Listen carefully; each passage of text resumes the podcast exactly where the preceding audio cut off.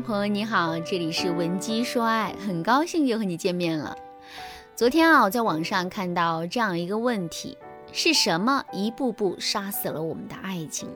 在这个问题的底下有很多回答，其中一个高赞回答是这么说的：当然是婚后无休止的争吵了。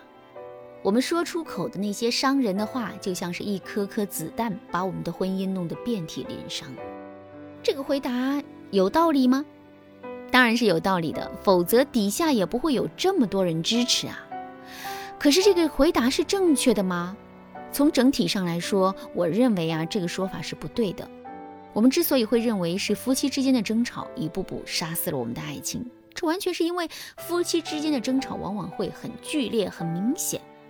可是，在现实生活中，越是明显的东西，往往越不是问题的症结。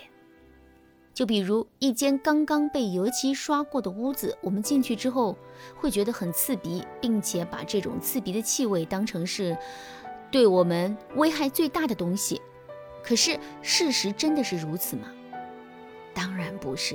事实上，对我们身体危害最大的东西啊，是油漆里的甲醛，而甲醛是无色无味的，我们根本就闻不到。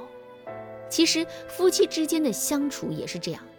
吵架只是我们能看到的夫妻之间最明显的问题，可是它却不是最关键、最根本的问题。事实上，真的在一刀一刀杀死我们爱情的，不是争吵，而是平淡。什么是平淡？你在最开始进入现在这家公司的时候，是不是踌躇满志、意气风发，并且对未来充满希望呢？可是现在呢？经过了日复经过了日复一日的打卡上班下班，日复一日的流水线工作，你现在肯定已经是身心俱疲了。你看，工作还是原来的工作，公司也在蓬勃发展，非常的有前景。可你在感性上还是会觉得痛苦难熬。其实啊，感情也是如此。两个人结婚之后，除了最开始几个月的浓情蜜意，后面绝大多数的时间，两个人都要周而复始的去面对各种生活的琐碎。当婚姻逐渐变平淡，甚至平淡的有些无聊的时候，两个人之间的问题就会慢慢出现。就比如，当男人在这段感情里感受不到任何激情和刺激的时候，他会不会去外面寻找刺激呢？哪怕他寻找刺激的方式不是出轨。跟好兄弟出去喝酒，彻夜不归，这总归是难免的。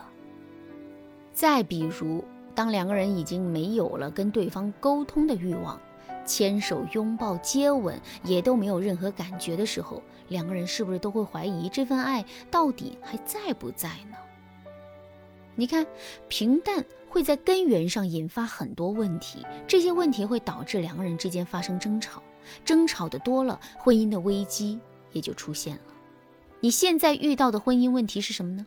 这些问题解决了吗？这些问题还有解决的可能性吗？如果你觉得单单靠自己的力量已经解决不了这些问题了，那么你一定要添加微信文姬八零，文姬的全拼八零，来获取专业的帮助。只有把专业的事情交给专业的人，我们才会省时省力，并最终获得最好的结果。下面呢，我们来具体说一说，我们到底该如何消除平淡，以此来防止类似的结果出现呢？下面我就来给大家分享两个实用的方法。第一个方法，打破固有认知，并以此来调整好自己的心态。为什么我们会觉得现在的婚姻很难熬呢？其实啊，这一方面是因为从客观的角度来说，夫妻两个人之间的相处啊确实很平淡。可另一方面，这也是我们的心态出了问题。具体来说，就是我们对这段婚姻的现状和未来抱有太多消极的情绪了。关于这一点，我来给大家举个例子。我现在呢，把你放到一个大的蒸笼里面，然后告诉你，你只需要在蒸笼里坚持一分钟，之后我就会把你放出来。请问，在这种情况下，你在蒸笼里待着的时候，会感觉异常的恐怖和绝望吗？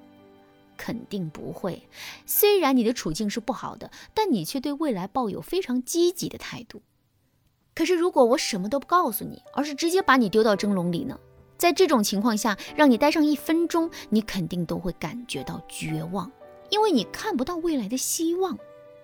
其实啊，我们的婚姻也是如此。虽然从客观上来说，我们现在的婚姻确实是平淡的，可如果我们都坚定地认为这不过就是暂时的，两个人的婚姻的未来肯定是无比美好的话，我们也不会感到如此的痛苦。所以啊，想让两个人的婚姻充满激情，这里面的关键就是我们要打破自己的固有思维，并调整好自己的心态。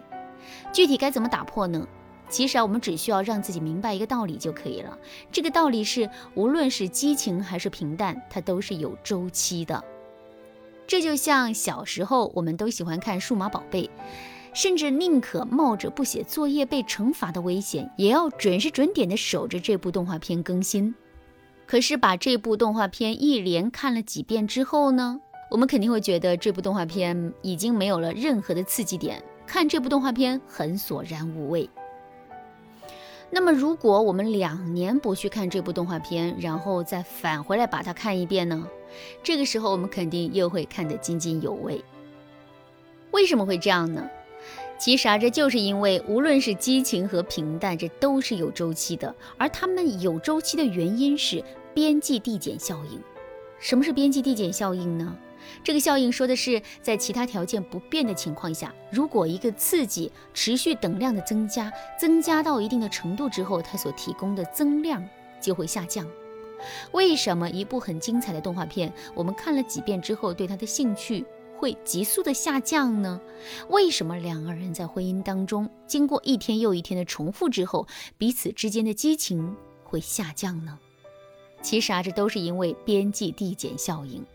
可是边际递减效应也是有漏洞的，这个漏洞就是，如果这种持续的刺激消失了，或者是这种持续的刺激一直都在不规律的增加或者减少的话，那么这个效应所带来的不好的影响就会减弱或消失。所以你看，这这最起码能证明两个人婚姻变平淡的这件事情啊，并不是不可解决的。所以啊，我们真的没必要对两个人的婚姻的未来抱有一种无比消极甚至是绝望的态度。当然啦，在现实生活中，每个人的心理素质啊都不一样，有的人天生乐观，有的人天生悲观。所以啊，想要彻底解决心态的问题，我们还是要具体的问题具体分析。如果你也遇到类似的问题，想要在专业的帮助下更省时省力的解决问题的话，你可以添加微信文姬八零，文姬的全拼八零，来获取专业的帮助。好啦，今天的内容就到这里啦，剩下部分会在下节课继续讲述。文姬说爱，迷茫情场，你得力的军师。